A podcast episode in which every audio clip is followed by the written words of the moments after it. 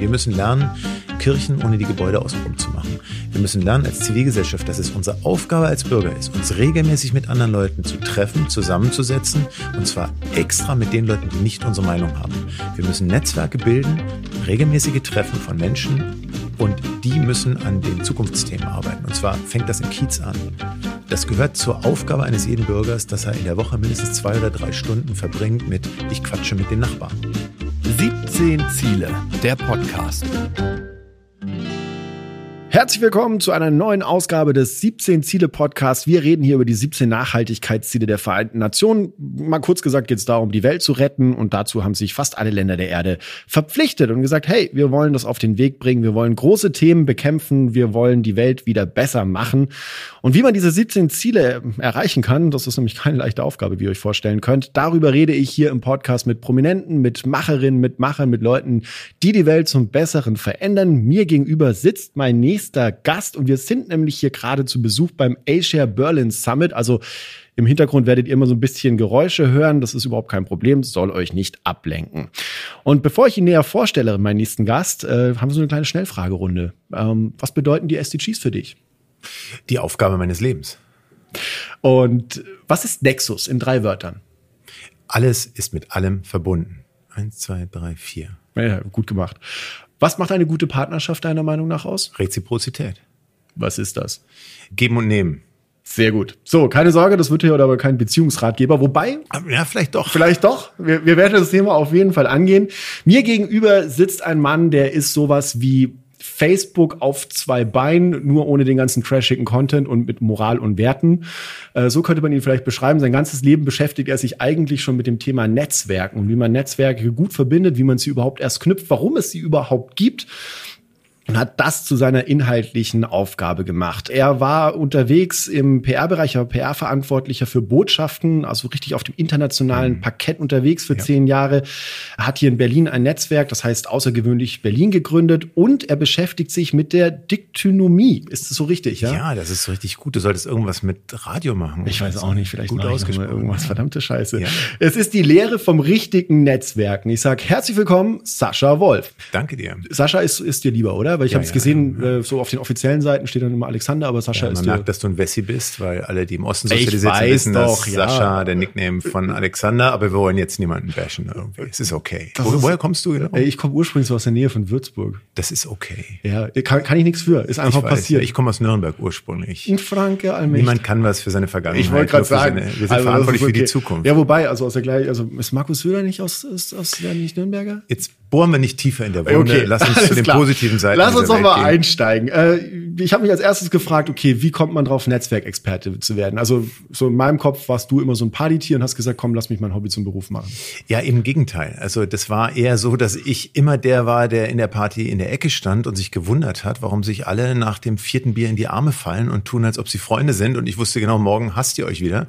Aber das Bier hat es irgendwie ermöglicht. Oder warum dann beim Sport die mit den blauen Shirts sich als Gruppe gefühlt haben und die mit den roten Shirts die andere Gruppe. Und ich habe mich auch gewundert als Kind von Berlinern und in Franken aufgewachsen, dass alle, die nicht wie ich Hochdeutsch gesprochen haben, sondern diesen Dialekt, dass die mich alle als Ausländer empfunden haben, obwohl ich da ja geboren war. Also ich war immer so der Außenseiter. Und das hat dazu geführt, dass ich mir quasi Gedanken gemacht habe, wie kommt es denn eigentlich, dass Menschen anfangen, sich gemeinschaftlich zu fühlen? Also wie entstehen solche Netzwerke eigentlich?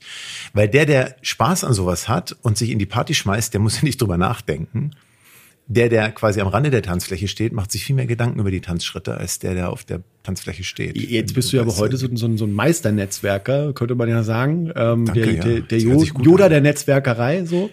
Ähm, anhören gut sich das tut. Ja, anhören gut sich das tut. Ja. Aber wie, wie würdest du denn sagen, wie war denn dein Weg dahin? Also, ähm, welche Erkenntnisse hattest du da?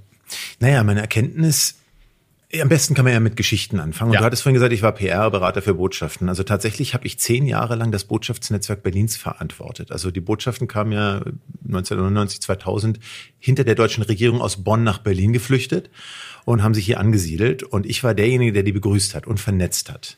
Ich spare euch jetzt den Zusammenhang, das führt zu weit, aber es war so. Ich habe das dann quasi zehn Jahre aufgebaut. Und ich dachte, ich bin super gut vernetzt. Ich hatte zwei Visitenkartenkästen, so mit Leder gebunden, und da habe ich dann die ganzen Visitenkarten rein von all den wichtigen Leuten, die ich getroffen hatte. His Extraordinary Plenipotentiary Ambassador, His Excellency XYZ. Und ich dachte, wow, bist du gut vernetzt, hast du geile Kontakte. Und dann kam 2008, 2009 die Wirtschaftskrise. Und dann habe ich doch mal versucht, all diese wichtigen Leute, mit denen ich ja vernetzt war, mal zu kontakten und um Hilfe zu bitten. Ne? So, ja, wir haben gerade Schwierigkeiten, die Sponsoren sind abgesprungen, können Sie mir helfen und so. Und dann stellte ich fest, dass diese super scharfen Büttenpapier, goldgelackten Visitenkarten nicht mal für die Toilette gut waren, weil die kratzen ziemlich, wenn du dich mit denen abwischen willst. Das waren alles nur Kontakte, das waren keine Beziehungen. Ich hatte also 4000 Kontakte gesammelt. Das ist so das Äquivalent von LinkedIn-Kontakten oder Facebook-Kontakten. Und in der Krise waren die gar nichts wert. Das war mein Erweckungsmoment. Da habe ich gedacht, okay. Also was macht jetzt dann den Unterschied aus zwischen einer echten Beziehung und einem guten Kontakt? Und jetzt sind wir bei den SDGs. Nachhaltigkeit. Ein Kontakt ist nicht nachhaltig. Weil ein Kontakt ist einfach nur das, was wir jetzt haben. Du mhm. weißt, wie ich heiße und wir haben uns mal gesehen aber du wirst dich nicht trauen, mich nachts um eins anzurufen mit einem Problem. Und wenn, dann gehe ich nicht ran. Du unterschätzt mich, aber äh, ja, genau. Nur der Zufügung von Alkohol wirst du das tun. ja, genau. Und ich werde denken, wer ruft mich da an? Äh, das ist halt ein Kontakt. Da besteht, das fehlt ein Element und dieses Element heißt Vertrauen. Und Vertrauen wächst halt mit Zeit. Und sowas braucht eine Weile und das ist dann eine nachhaltige Beziehung. Und nur mit nachhaltigen Beziehungen kannst du dein Leben dann auch bereichern. Alles andere sind eigentlich wertlose Kontakte, die vielleicht gut sind für eine Party, aber nicht für... für oder für Name-Dropping oder... Nee, genau. Und da habe ich gedacht, okay, es geht nicht um Networking, sondern es, da muss was anderes sein. Es muss mehr sein. Und wenn ich meine Vision vorwärts bringen möchte, dann muss ich mehr haben als Visitenkarten. Da muss ich Beziehungen haben mit Menschen.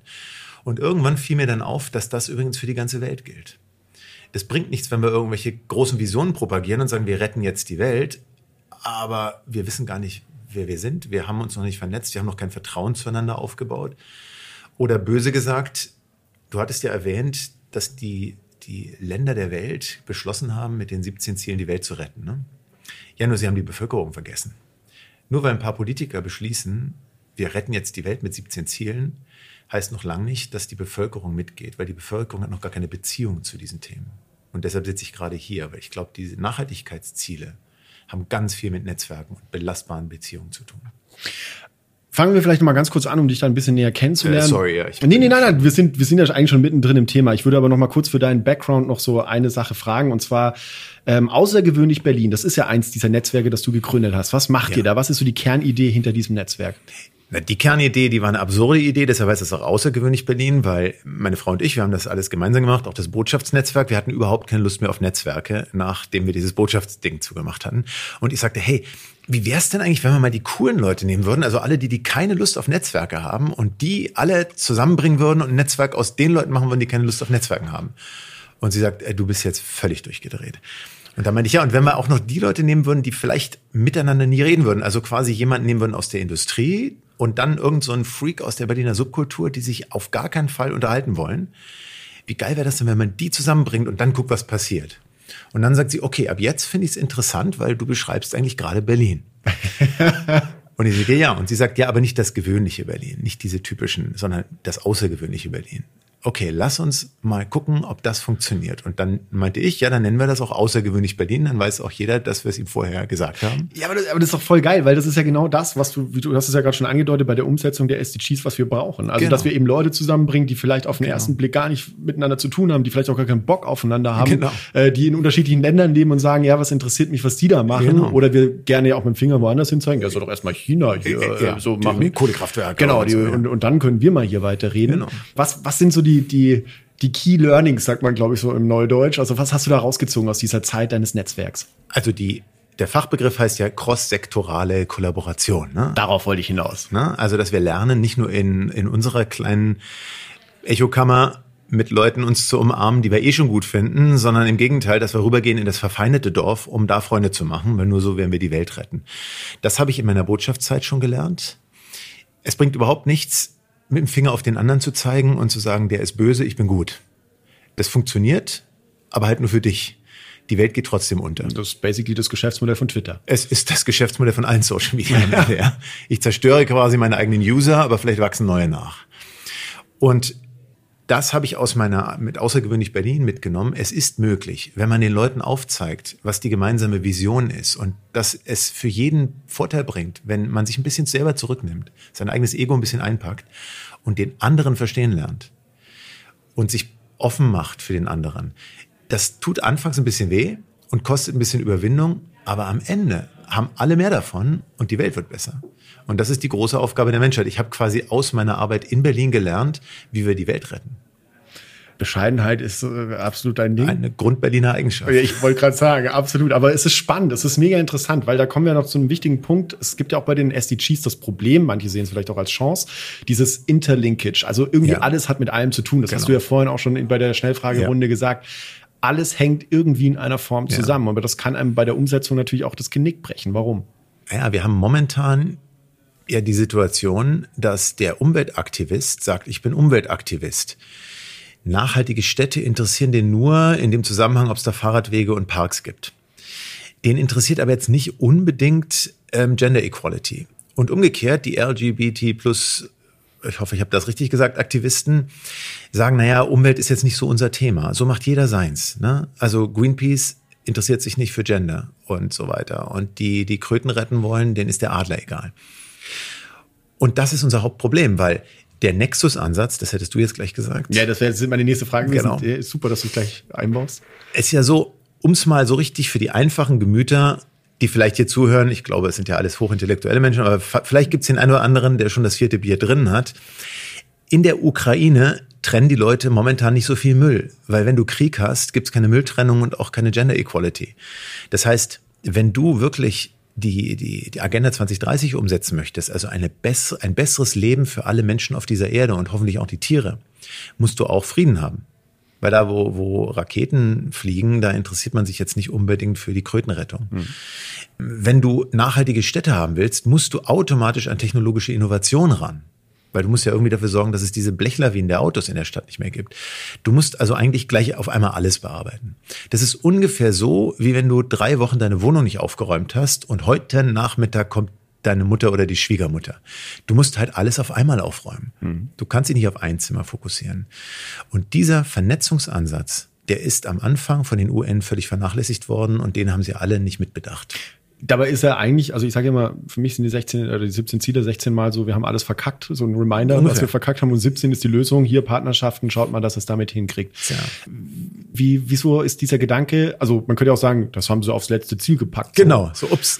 Müssen wir ja doch irgendwie auch so machen. Und äh, ja. wir reden immer über die Inhalte, aber nie darüber, wie wir dann wirklich zusammenkommen. Genau. Wie funktioniert das in diesem Nexus-Ansatz konkret? Also wie kann ich mir das vorstellen, dass man Mutti klingelt oder hat gesagt, ich bin in 15 Minuten da genau. und jetzt räume ich auf und ich tobe durch die Bude, hab aber halt noch irgendwie äh, fünf andere Typen, die mit mir da wohnen. Jeder hat irgendwie seine eigene Vorstellung. Jeder möchte irgendwie anders machen. In mein Zimmer kommst du nicht rein. Ja, aber wenn der sein Zimmer aufräumt, dann ich nicht oder umgekehrt.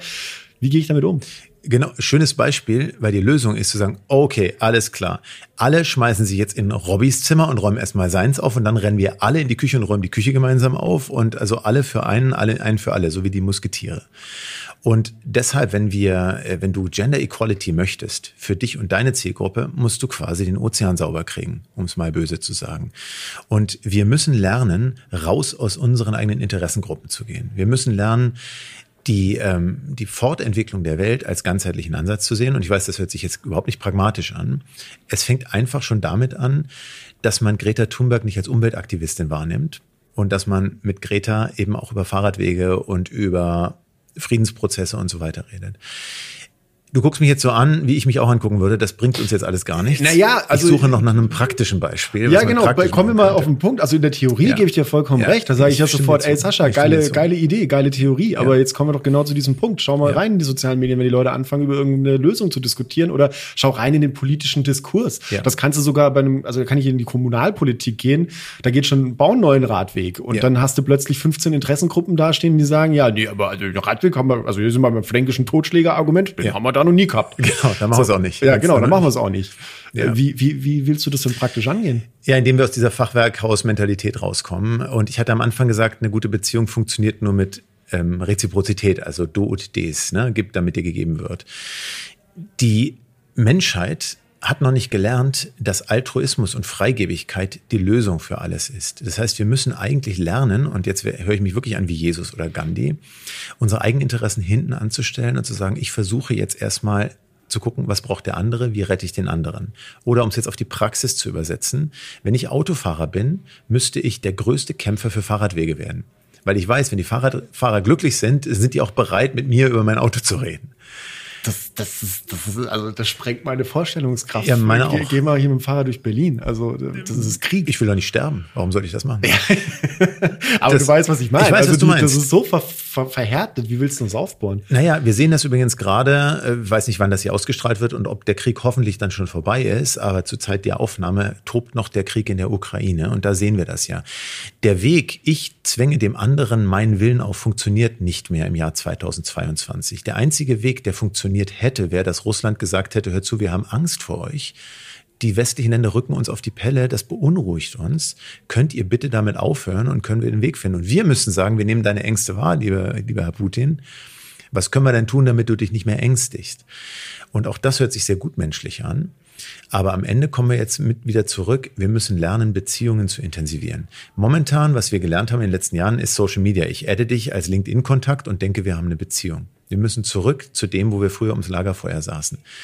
Wo wir als Jäger und Sammler unterwegs waren, ist eine Weile her und uns Zeit genommen haben, die Interessen des anderen kennenzulernen. Ich versuche es jetzt mal ganz pragmatisch zu machen, ja, weil das Bitte. ist alles Bullshit jetzt. Das ist so richtig Akademikergequatsch. Ich, also es klingt toll. Ich, Oder? ich hänge ja. an deinen Lippen und ja. denke mir so wahnsinnig Und dann gehen wir raus und sagen, und jetzt? Genau. Was nun? Zivilgesellschaftliche Netzwerke ist die Lösung.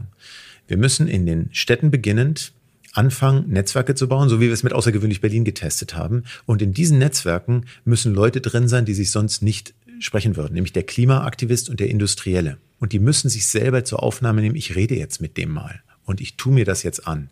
Wir müssen sehen, dass wir in den urbanen Zentren anfangen, als Zivilgesellschaft miteinander uns zu treffen. Begegnungsstätten schaffen? Was, oder wie, wie kann sowas aussehen? Früher gab es sowas hieß Kirche. Naja, die Kirche hatte so eine Funktion. Man mhm. traf sich jeden Sonntag auch mit dem Typen, den du überhaupt nicht leiden konntest und hast gesagt, na okay, wir beten alle zum selben Gott, na, in, in, in Gottes Namen, im wahrsten Sinne des Wortes, lass uns ja. reden. Die Kirchen gibt's nicht mehr in dem Sinne.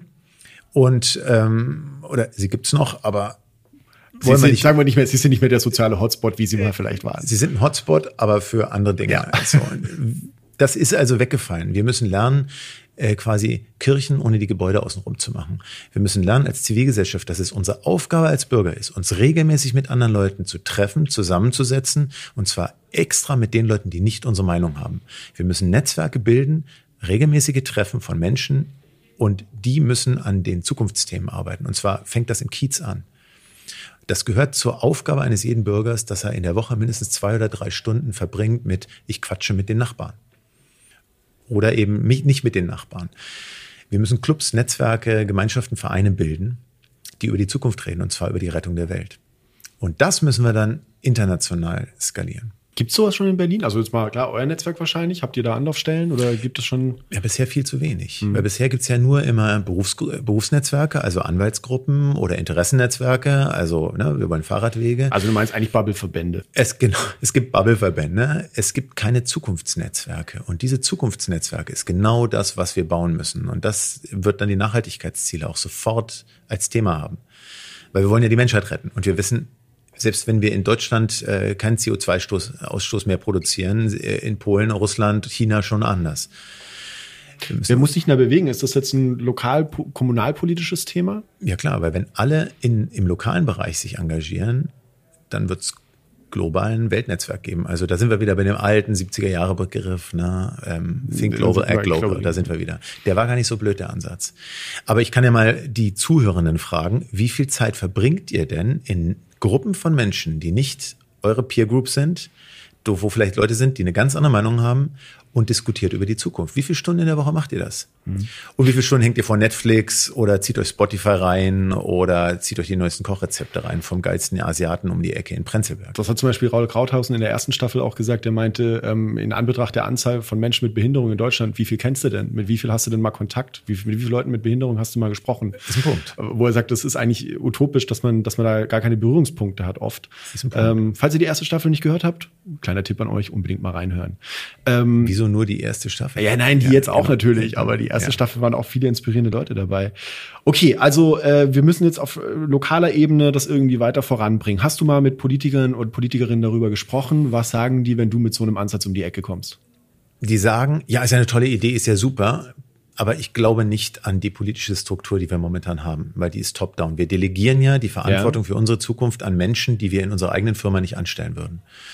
Und nichts gegen ne, Herrn Scholz und alle. Ich finde ganz toll, dass sie diesen Job machen, aber ich glaube nicht an dieses System. Ich glaube an dezentrale Netzwerke. Ähm, ich will keine Revolution entfachen, aber ich möchte euch ganz deutlich sagen, die Aufgaben der Welt sind viel zu groß und viel zu kompliziert, als dass Politik sie lösen könnte. Ihr müsst selber euren Arsch hochkriegen, Leute.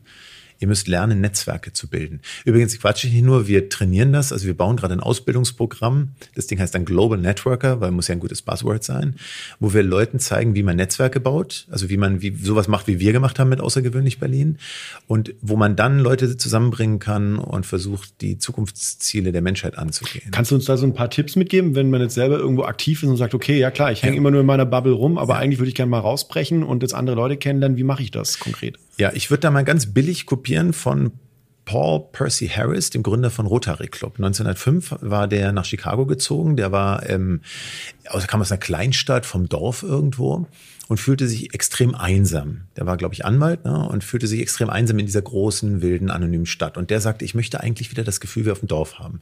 Und der hat zwei Leute angesprochen, die er kannte. Ein äh, Konfektionär, also heute wäre das Schneider, der war übrigens deutsch, und ein, ich glaube, Bergbauingenieur oder so. Und hat gesagt, okay, wir nennen das Ding Rotary, weil wir treffen uns jetzt jede Woche immer bei einem anderen, also jeder lädt mal ein. Deshalb heißt das Rotary, weil wir rotieren. Und jeder bringt Leute mit. Und zwar möglichst Leute, die der andere noch nicht kennt. Und wir schwören uns, einander zu behandeln, als ob wir im Dorf leben. Nämlich kein Verarschen, weil man trifft sich wieder im Interesse der Gemeinschaft, gemeinsam miteinander. Und eigentlich muss man nichts anderes machen. Also wenn ihr so ein Netzwerk gründen wollt, macht es genau wie er. Sagt jede, also Regelmäßigkeit, einmal in der Woche, einmal im Monat, treffe ich mich mit euch an Ort XY. Jeder von euch bringt Leute mit, die interessant sind und die möglichst nicht unserer Meinung sind. Und wir erweitern dieses Netzwerk kontinuierlich. Und wir haben ein Ziel, eine Aufgabe, nämlich die Welt zu retten aus unserem Kiez. Testet das doch mal. Ich wette mit euch, euer Leben wird viel interessanter als euer Netflix-Abend bisher.